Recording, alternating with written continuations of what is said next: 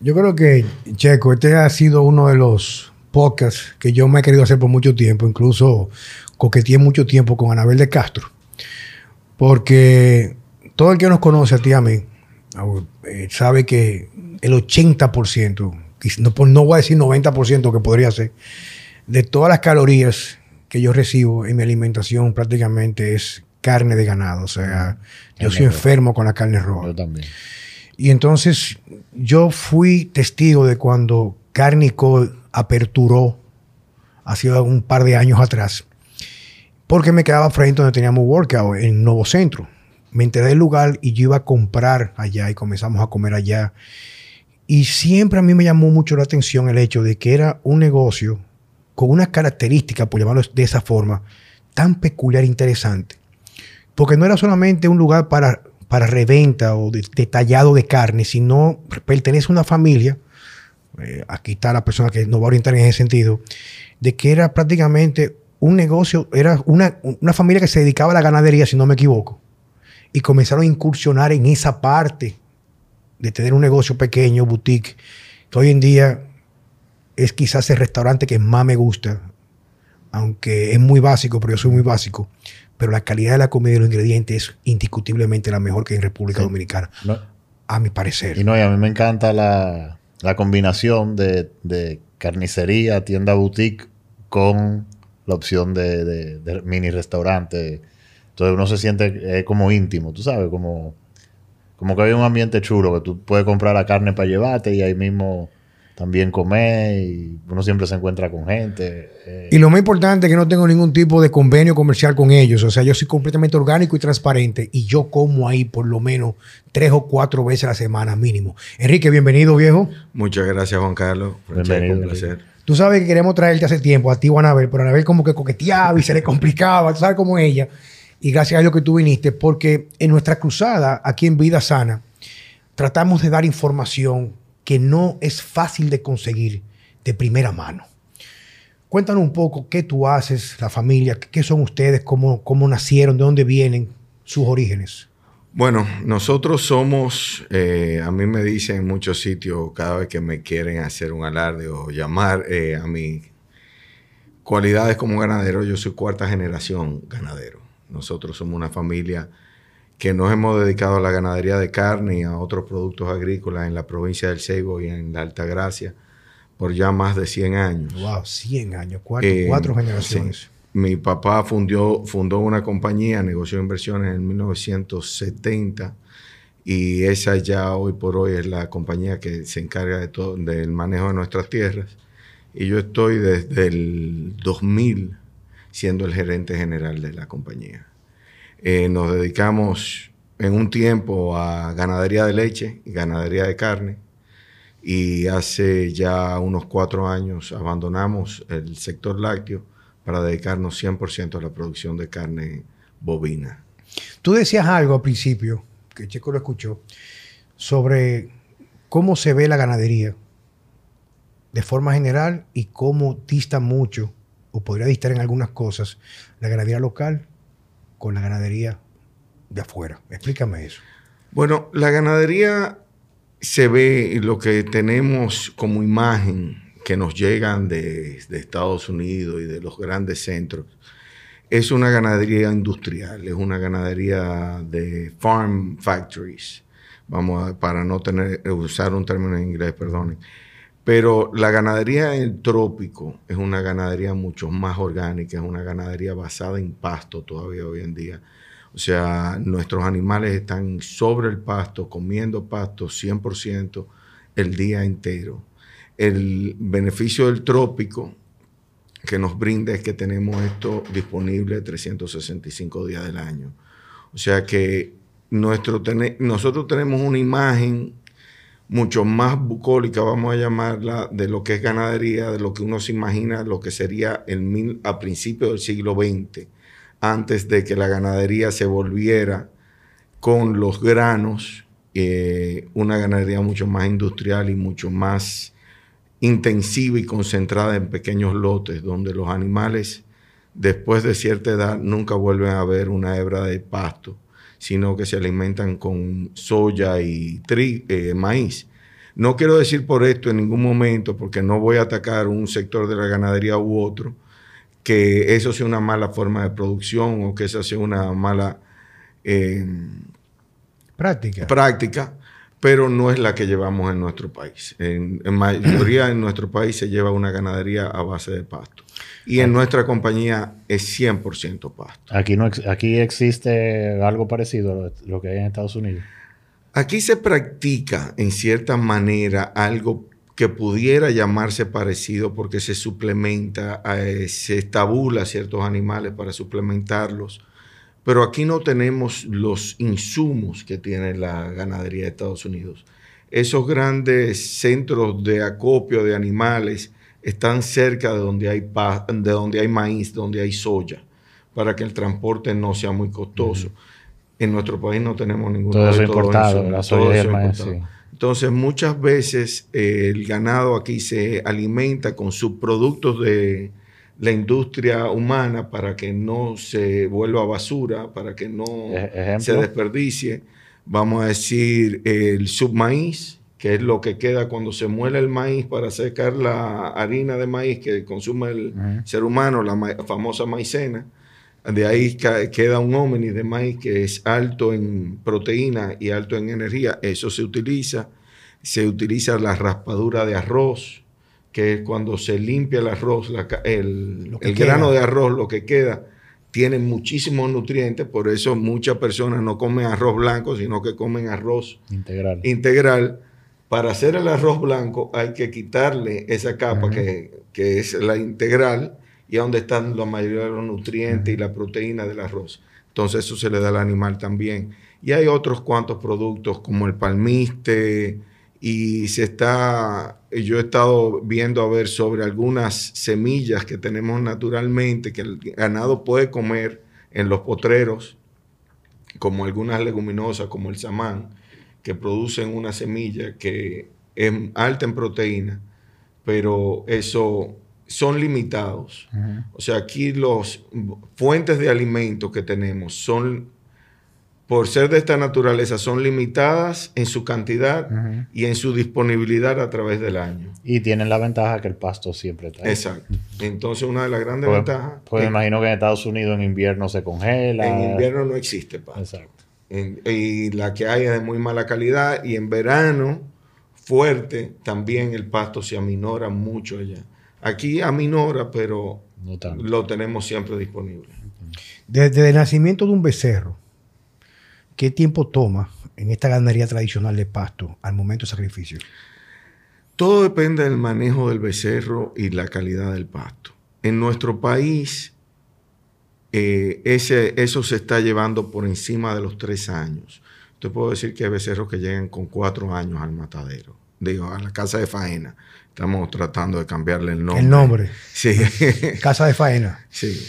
Eh, para entonces, pero con un buen becerro cárnico que se- venga de razas que sean exclusivas para que todo lo que el animal coma sea mejor convertidor hacia carne, hacia proteína animal, estamos hablando que eso se puede aminorar a 18, 24 meses, O sea, dos años promedio, más o menos. dos años promedio, desde el momento de nacimiento. ¿Sabes Ahí- dónde? Perdón, ahí entonces, obviamente, yo lo más o menos lo sabía, pero no sé si todo el mundo lo sabe.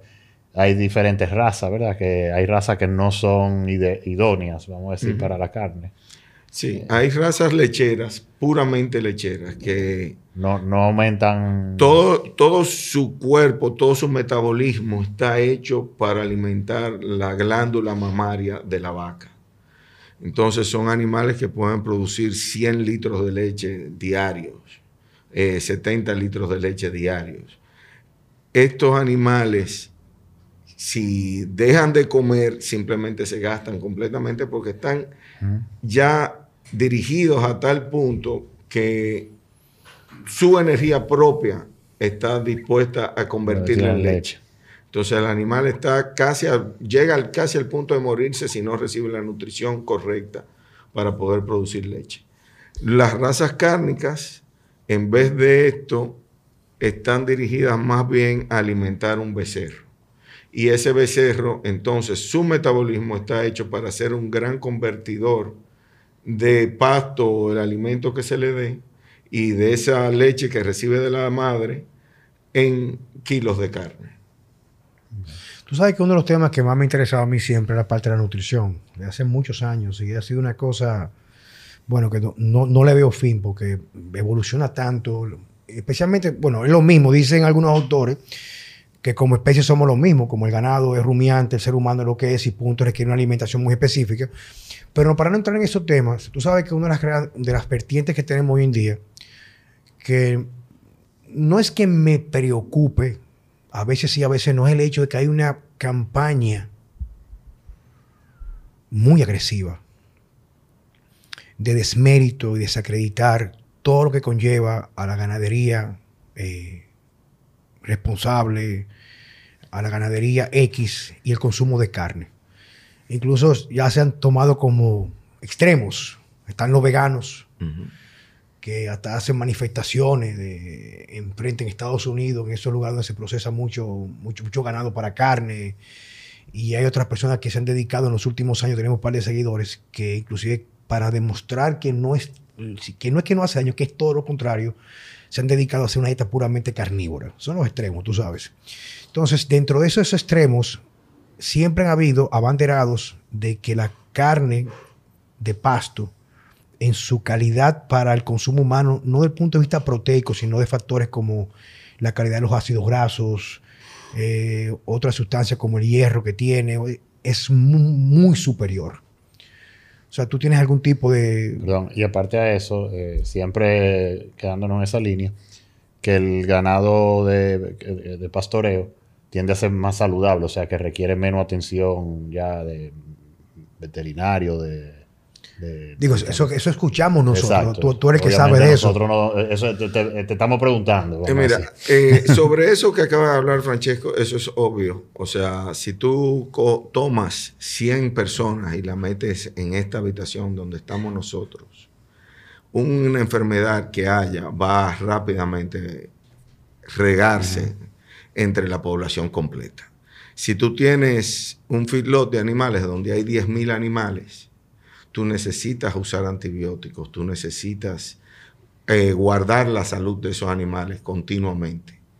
Porque un animal enfermo no está ganando, va a perder y va a contagiar a los demás. O sea que tú estás trabajando mucho con la salud de esos animales. Es lo que pasa en pollos, es lo que pasa en cerdos, por eso hay mucha control de bioseguridad en este tipo de granjas no se puede entrar sin, fácilmente, hay que desinfectarse para uno poder entrar, porque uno tiene que guardar la bioseguridad para proteger a todos los animales que están ahí adentro.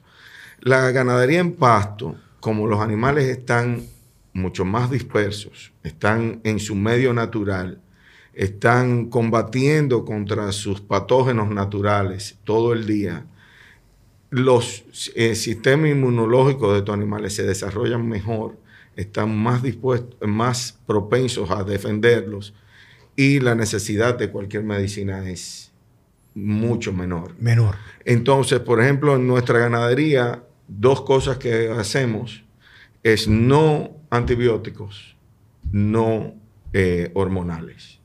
O sea, no, en nuestros animales nunca reciben nada de esto al menos que sea un caso drástico. No podemos dejar a un animal morir, no podemos simplemente por querer ser 100% sin antibióticos dejar que un animal simplemente se muera.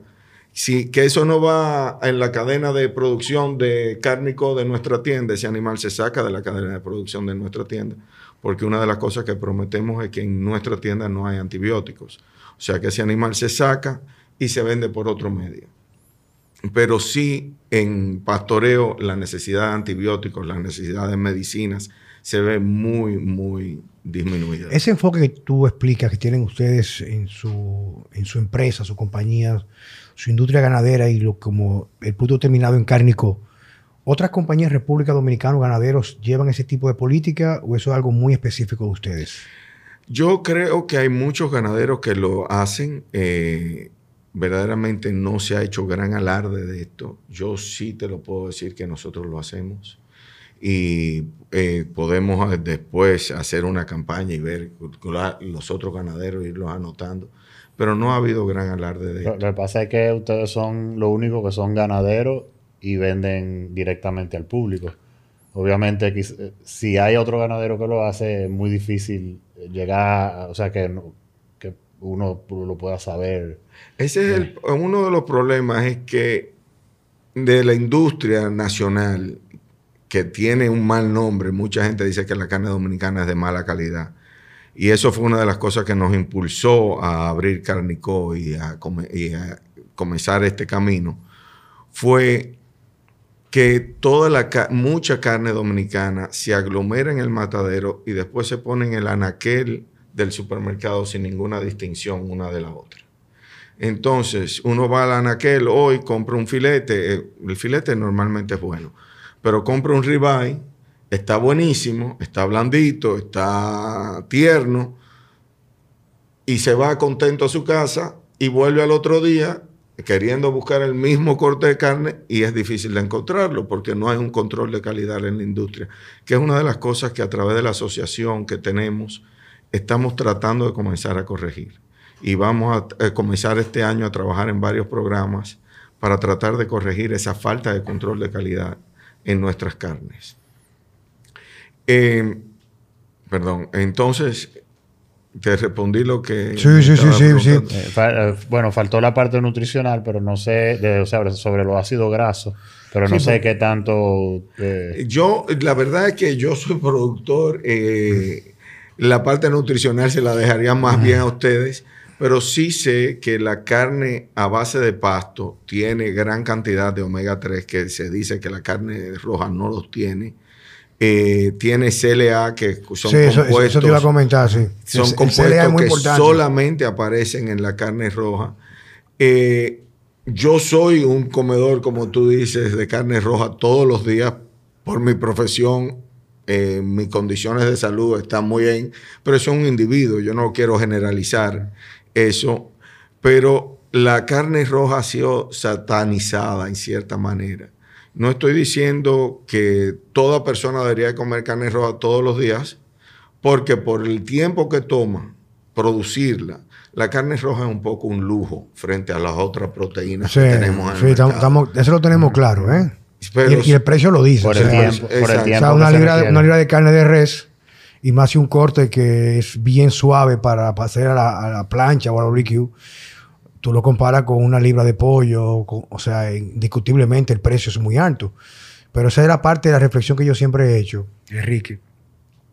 Y son temas que nosotros siempre lo abordamos, que van a- ya van fuera de lo que tiene que ver de la, del tema de esto. Es la preocupación que yo siento es que es mayoría las personas que se dejan manipular por información que en realidad no es veraz.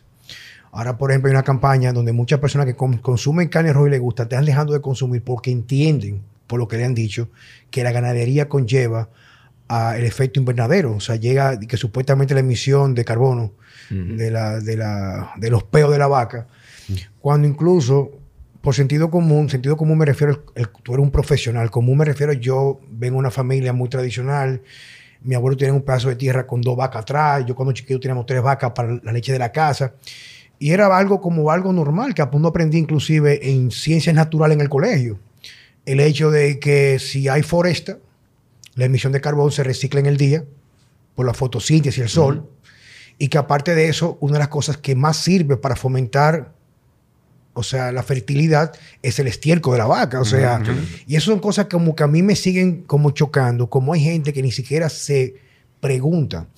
Y eso hablando de la parte que nos quieren vender para justificar la reducción de la producción de ganado, en que ya, eh, según he visto, porque no lo he ido a ver personalmente, hay que decir la verdad, por redes sociales y algunas publicaciones, que en algunas partes del mundo se está legislando para no incentivar, sino todo lo contrario, la ganadería. Ujú.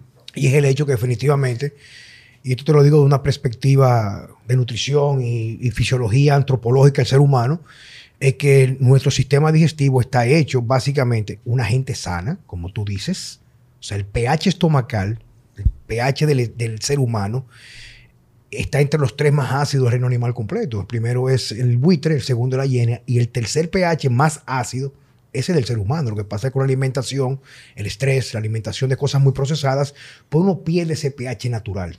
Pero, Y pero- el hecho- pero fíjate que número uno y número dos que dijo Juan Carlos son caroñeros. Son carroñeros. O sea, comen carne podrida. Y eso, lo, eso, no- lo podemos, eso lo podemos buscar en cualquier libro de, o sea, de, de- o sea, de- de fisiología del aparato digestivo de todas sea las que- especies que son mamíferos. O sea, que técnicamente nosotros tenemos la acidez en el estómago de un Pero te caroñero. voy a decir una cosa. Si nos ponemos a ver la carne más buscada por el ser humano, la más cara, es aquella que está air dried, aged, eh, eh, o sea, envejecida en aire durante 20 días. Que lleva un proceso. Ese de- proceso es de putrefacción. Eso es un proceso donde la carne verdaderamente está perdiendo mucha de la rigidez que tiene un animal vivo para hacerla más tierna, más masticable, un sabor diferente. O sea, estamos verdaderamente tratando de que la carne Un, un comentario, pierda un por- poco por- de su rigidez. por un proceso controlado. Exacto. un comentario claro. sobre eso, eh, que no sé si es verdad o no, pero cuando yo era chiquito, mi mamá me, me decía que uno de los, del, vamos a decir, de los problemas de las carnes que uno compraba en el supermercado, carne dominicana, de por qué era tan dura, era que no pasaba, o sea, que prácticamente mataban a la vaca y te servían la carne en la bandeja. Mientras que, por ejemplo, en Europa, en esos sitios, la carne primero se madura eh, y después se, se corta. No Sí. sé si eso es... Es, ah, es totalmente cierto. Tú tienes que dejar que la carne pierda la rigidez. O sea, ese rigor mortis que nos pasa a todos los animales, eso comienza y después el cuerpo va soltando y a través de ciertas reacciones químicas dentro de, ese- de esa carcasa se va volviendo más suave y va perdiendo muchas de las proteínas que la hacían más, más firme y las fibras musculares se van descendiendo y entonces se van soltando y haciéndolas mucho más fácil a la mordida.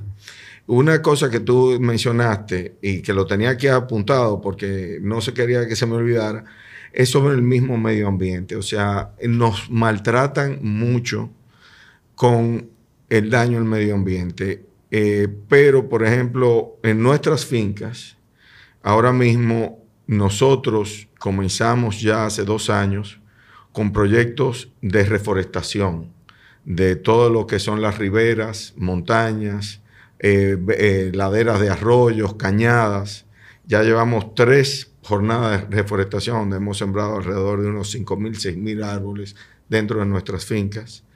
Eh, los bosques nuestros no se tocan bajo ninguna circunstancia.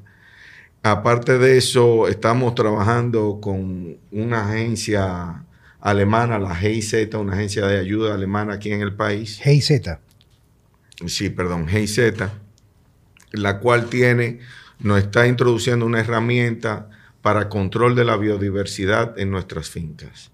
O sea, el que ve una imagen como la que habíamos hablado más temprano, de 20 mil cabezas de ganado trancado en un corral, y se imagina que eso es la ganadería, y después va a una extensión verde con árboles, bosques, a donde hay todo tipo de aves, todo tipo de insectos trabajando, haciendo Manteniendo su ecosistema. manteniendo su ecosistema, reptiles, eh, anfibios, eh, pequeños mamíferos, todo esto cohabitando con la vaca. La vaca es quizás introducida al ecosistema, pero se convierte en parte de él y actúa con él. Yo tengo un experimento que comencé con mis vaqueros hace unos 6, 7 años, donde ellos entraban hablando y gritando al potrero.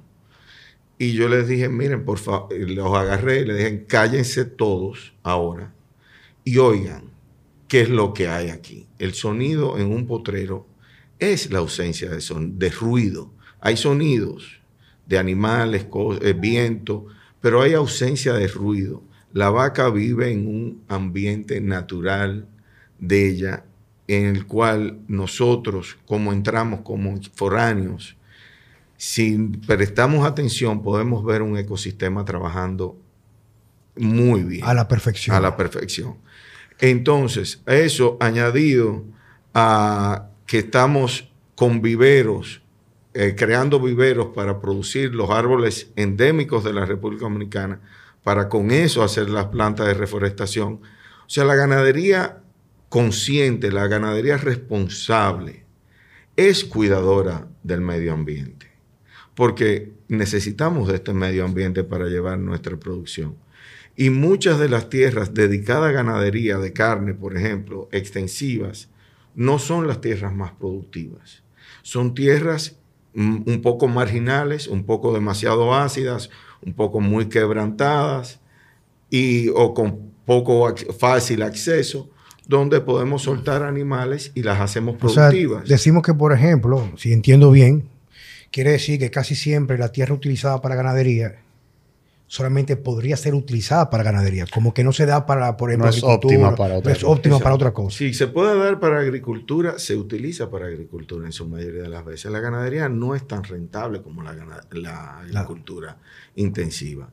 Entonces, aparte, y lo otro que te quería decir, la ganadería, estamos haciendo con Ganaclima, con la FAO también, un proyecto para ver cuál es nuestra huella de carbono verdadera en la finca. Para mí entender, nuestra huella de carbono va a ser positiva.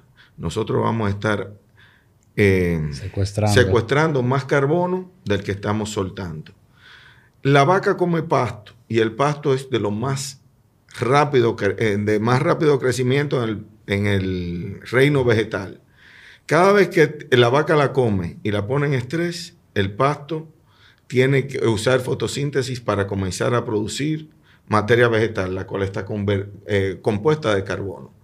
Y en ese proceso, las raíces se descomponen y se quedan en el suelo, inyectando carbono en al suelo. O sea que estamos cogiendo carbono del aire y lo estamos inyectando en el suelo a través de ese ciclo de alimentación del animal. O sea que prácticamente es un ciclo natural, parte del ecosistema, donde yo como, pero al mismo tiempo eso crea un estímulo para captación y enriquecer el suelo de nuevo. Exactamente.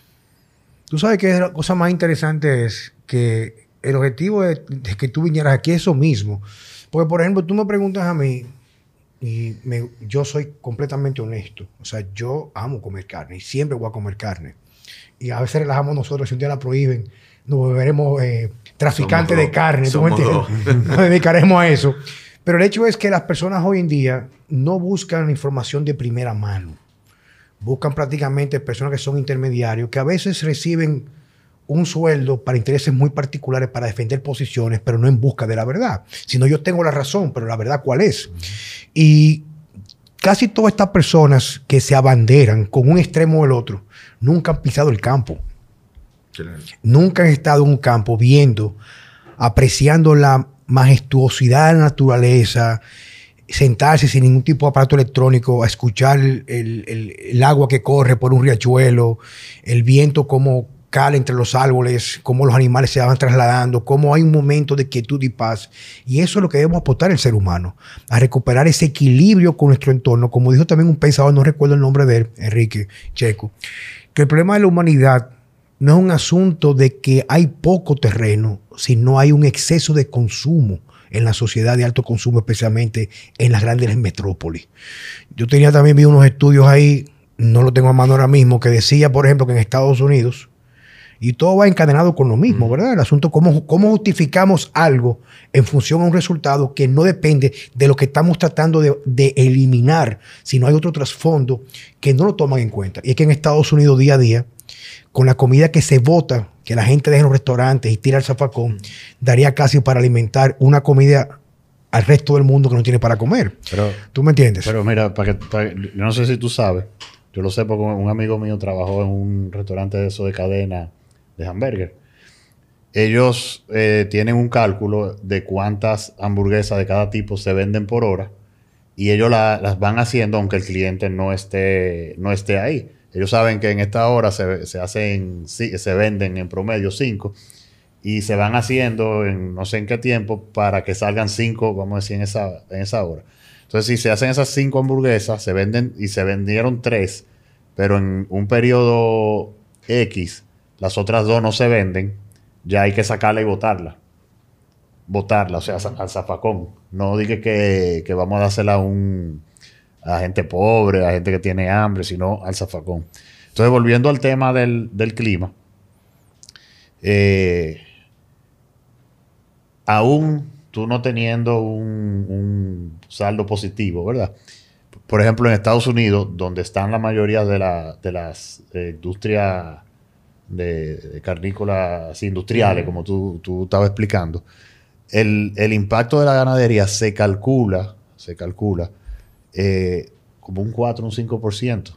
Entonces tú tienes 30% de transporte, 30% de electricidad, 30% de la industria, industria en general, o sea, la fábrica y las cosas.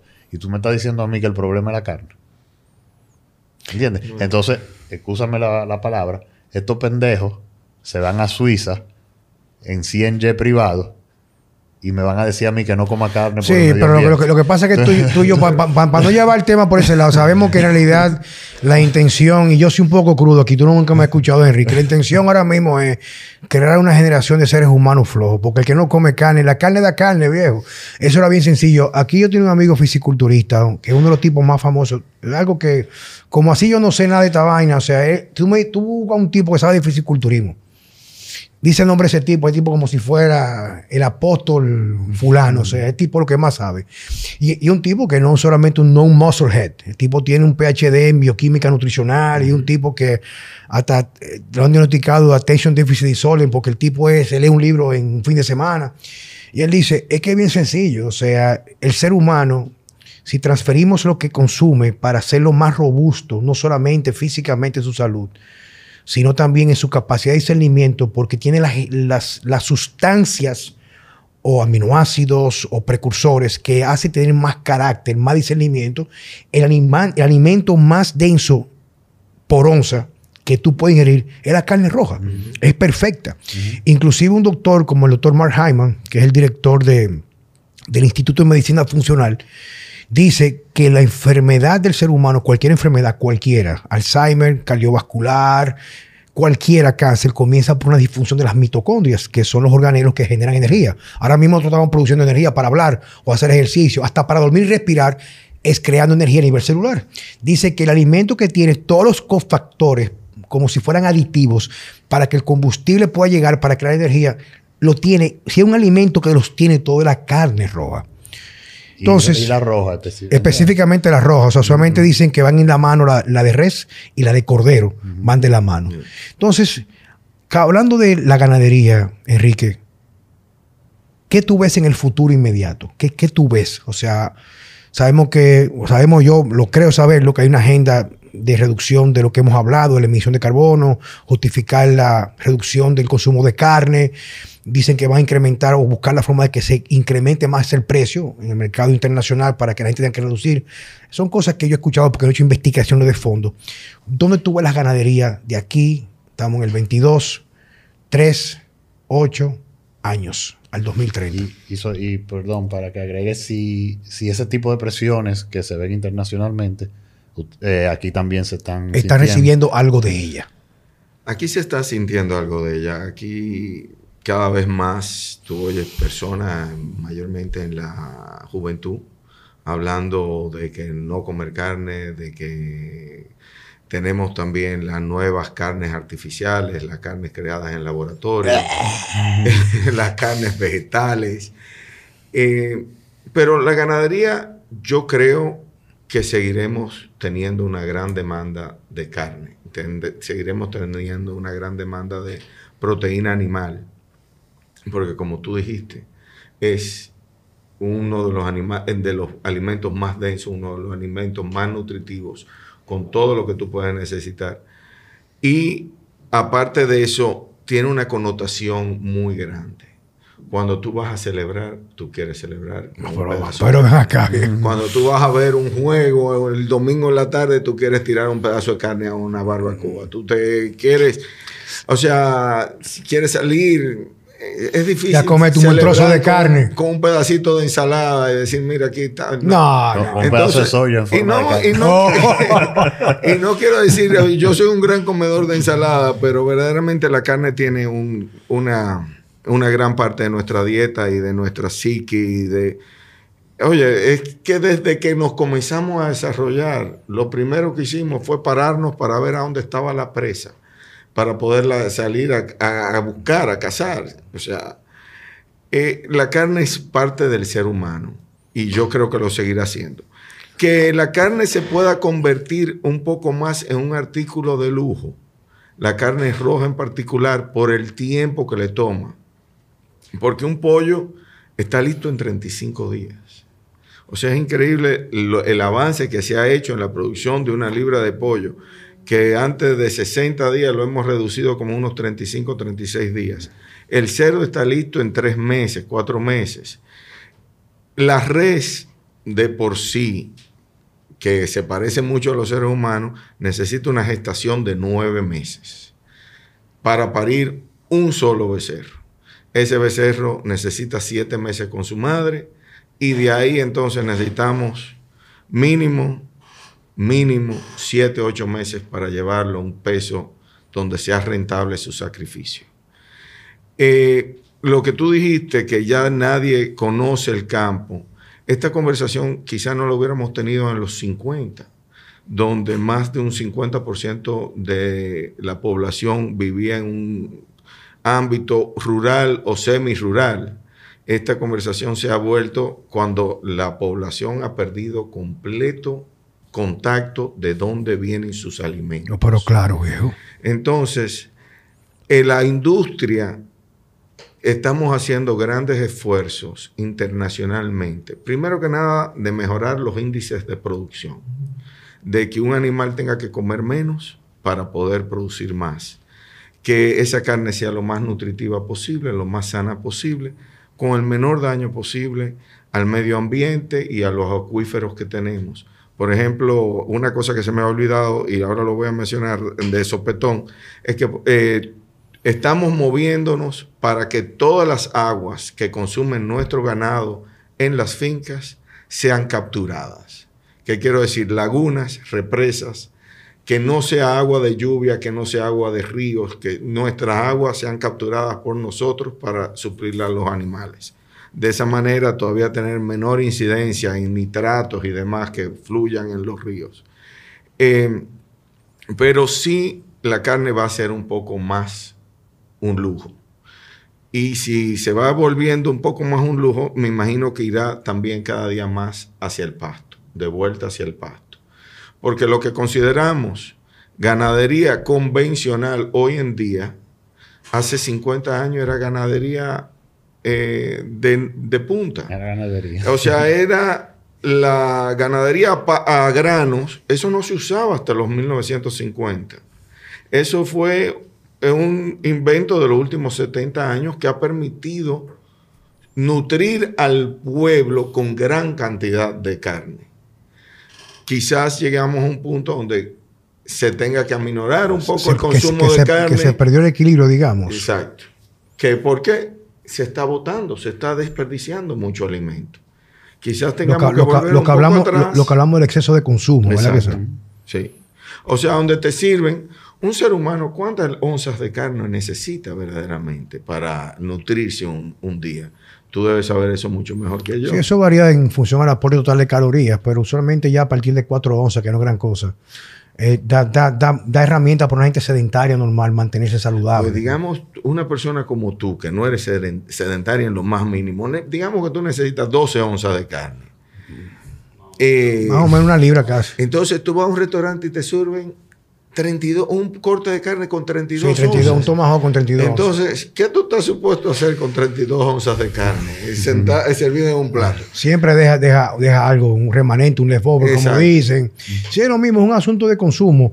Incluso entre las cosas que yo, yo he asumido, inclusive en mi entorno familiar y cercano, y yo saco un libro ahora que se llama Decimo Diet, que lo que hace es recuperar esa visión del pasado inmediato, donde se comía con hambre, la gente no merendaba, comía tranquila, comía más del campo. Yo ahora soy un abanderado de no comer entre comidas, o sea, me hago tres comidas y a veces hasta, más, hasta dos nada más hago. Es un otro tema aparte, pero el asunto que yo he tratado de mantener mi calidad sin tener que incurrir en gastos adicionales. Por ejemplo, porque si una persona tiene la costumbre de desayunar, merendar, comer, merendar, cenar, tú haces cinco ingestas en un día promedio. Sea lo que sea, una fruta, un capuchino con galleta. Y yo me he puesto a observar que usualmente en los lugares donde las personas viven más años, aparte que es multifactorial, la tranquilidad, viven en más naturaleza, no están metidas en urbe o metrópolis todo el tiempo, o sea, vidas más calmas, más tranquilas. Usualmente comen despacio, comen dos o tres veces al día y comen lo necesario, porque come despacio y está tranquilo, no come de más. Entonces la gente hoy en día ha buscado sin querer como una forma de automedicarse a la miseria y al estrés que estamos manejando con comida altamente procesadas. Y muchas veces en los estudios que yo veo, que supuestamente no son estudios, son prácticamente patrocinados por, y hay lo que son pseudocientíficos que están ya prácticamente asalariados para justificar X o Y, o sea, que tienen un conflicto de intereses, que la carne hace daño. Pero la población que le hicieron el estudio no comen un ribeye ni se comen un filete o una carne sola con su sal y su sazón. O sea, lo comen salchichas, altamente procesadas, no, tampoco artesanales. No incluye, por ejemplo, el refresco que se toman, el cigarrillo que se fuman, la mala, los malos hábitos, no ejercicio, no naturaleza. O sea, quieren encajar un sinnúmero de factores que podrían incidir en un resultado negativo a la salud, enfocado en algo muy particular, que quizás si tú remueves todo lo demás, esto tiene un poder curativo.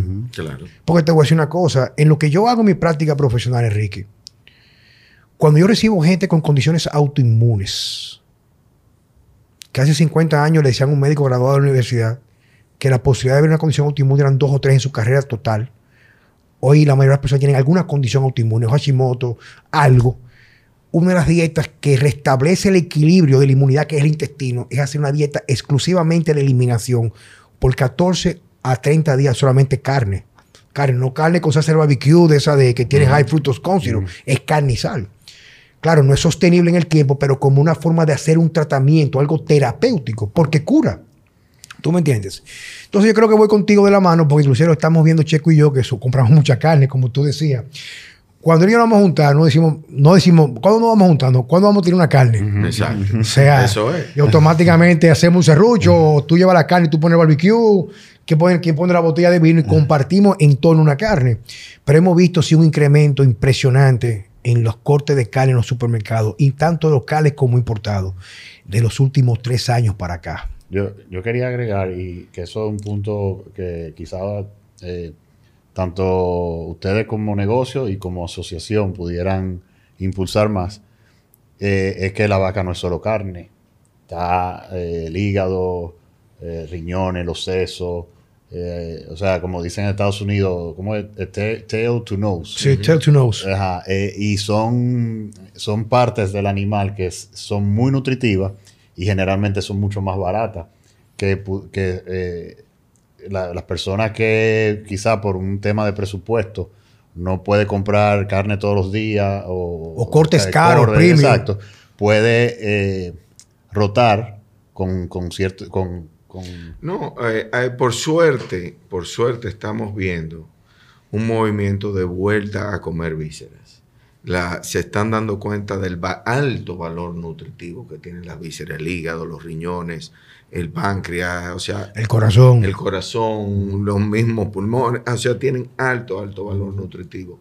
Y habían sido echadas a un lado un poco por cambios en la dieta, pero por suerte yo creo que hay un movimiento de recapturar eso y de volverlo a introducir como eh, productos de alta gama y volverlo a introducir y por ahí entonces irlo introduciendo de vuelta al público, de que se los vea como algo que se puede preparar algo, un plato delicioso con ellos.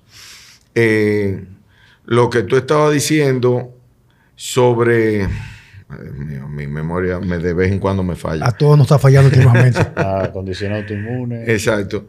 Eh, es la carne, perdóname, la carne roja es de alto valor y ahora mismo estoy tratando de buscar en mi memoria lo que tú estabas diciendo ahora mismo. No, yo decía, yo decía que usualmente si, pues, si eliminamos todo lo que podría inducir entre los estudios al cáncer, echarle la culpa a la carne y removiéramos todo lo demás, es muy probable que la carne fuera un alimento perfecto que promueve la salud. Por ahí mismo era que te iba también. O sea, es que hay una cosa, tú estás hablando, estás reduciendo otra vez a dos comidas diarias.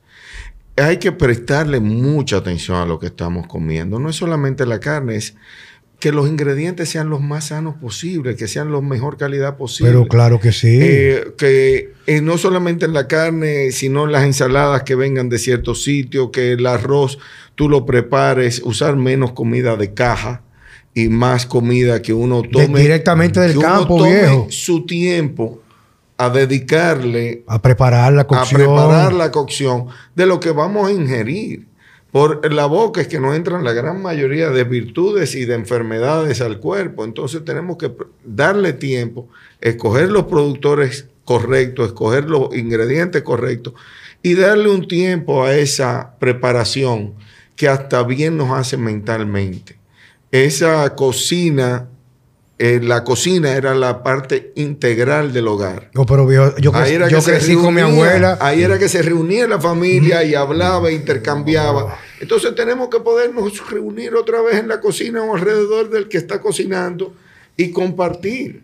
Y no solamente dejar que eso salga de una caja, que sea lo- la misma cosa todos los días, sino, y ahí venimos otra vez de no, eh, tell to nose, aprender a cocinar diferentes cortes de carne. No es solamente el filete, hay 10.000 cortes de carne Viejo, con los cuales mi se mamá, pueden preparar. Mi, mi mamá hace la mejor 100.000 lengua del mundo, mi hermano. Ah, mi mamá hace una lengua, una lengua guisada. Que yo lo digo a la gente, porque la gente es mañosísima. Prueba eso. Coño, qué vaina más rica. Diablo, qué Y a- suave. y aquí- lengua. ¡Ah! Y aquí Hermano, nos va a pero- permitir un pequeño sport comercial, Sí. que es que en Cárnico, una de las cosas que tenemos, que podemos brindar al cliente, aparte de que conocen, o después de aquí pueden conocer al, al que le está proveyendo la carne y cuál es su metodología de producción, tenemos carniceros que les pueden recomendar cortes Pero- y explicarle cómo preparar el corte y para qué sirve cada corte. Hay mucha carne que solamente sirve para guisar, pero hay otros cortes que no conocemos que pueden ser muy buenos al barbecue, que no tienen que ser tan caros como un ribeye o tan caro como un filete, pero pueden hacer muy buen trabajo. Hay otros cortes que no solamente, hay otras salsas que no solamente son- es la salsa criolla para el guiso, podemos hacer diferentes cosas. Hay mil y un platos. Bueno, tú sabes, para nadie Y variaciones. Nadie que me sigue, eh, o sea, es misterio de que yo prácticamente consumo mis carnes de allá de Carnicó. O sea, prácticamente de- en esta cruzada que tenemos nosotros, que yo digo que no es entretenimiento, sino información, nosotros mantenemos una coherencia de transmitir nuestra vi- visión de la vida y lo que pensamos que le suma a la colectividad. Porque yo siempre he dicho, o sea, ya con el nivel, eh, digo, esto es una opinión muy personal, ¿eh? asumo la responsabilidad. No tiene nada que ver con los demás, pero yo con lo que he visto que ha acontecido en los últimos tres años, yo lo que menos confío en lo que yo veo en redes sociales, periódicos, en televisión. Entonces yo digo que siempre cuando en las redes sociales, un periódico, una publicación sale algo, prácticamente podría ser que la respuesta esté en todo lo contrario, en ese sentido. Entonces, ¿con qué yo vengo con esto? Que, que tenemos que comenzar a retomar las cosas que hemos, hemos ido perdiendo, que nos hacen menos humanos. Lo que tú dices, planificar una comida. Yo esta mañana me levanté, viejo, tempranísimo, y mi mujer fue a hacerse una, una prueba de laboratorio, se levantó la niña. Yo agarré y cogí unas hamburguesas allá, las preparé con un montado de un huevo frito arriba, hecho en la misma manteca de la carne.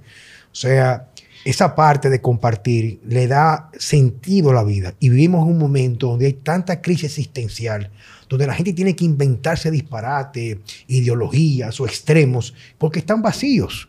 Y a veces el primer paso que podemos controlar para acercarnos a esa humanidad es comer como estamos diseñados para hacerlo. Claro. Carne de verdad, cosas del campo. Señores, yo digo a cualquier persona, cualquiera, señores, cualquiera, date una semana y come todo que lo único ingrediente que tenga es el producto que es. Plátano es plátano, carne es carne, no que tenga otra cosa, mezclado ni procesado, carne, huevos como tal. Que si va a comprar algo que sea mantequilla, que sea mantequilla, no margarina, que la mantequilla es nata de la, la vaca, con sal, o sea, no que sean las cosas. Y hay personas que cuando se dan esa oportunidad, comienzan a experimentar un cambio que le cambia hasta el paladar, la forma de pensar, los ataques de ansiedad, la, la- la lucidez mental. Es que por muchos años, tú acabas de mencionar un producto ahí, al cual yo soy muy ávido, que es la mantequilla. Ah, pero ven acá. La mantequilla la acabaron. La mantequilla era el, el colesterol puro, no, era horrible para el ser humano.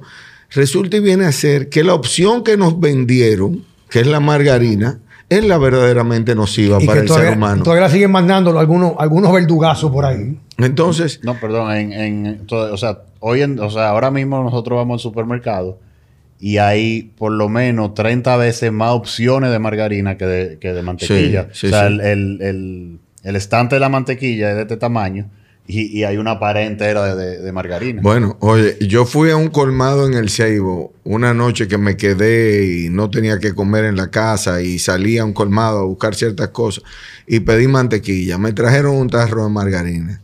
Le dije, no, no, no, eso es margarina. Yo quiero Eh, ellos- mantequilla. eh, ellos no entienden. Y se lo llevaron. ¿Y qué tú crees que me trajeron Otro- de vuelta? otro. Otro tarro de, mar- mar- eh, de De- margarina, de otra simplemente marca. de otra marca. O sea, el producto animal lamentablemente ha tenido muy mala eh, prensa en los últimos 20, 30 años.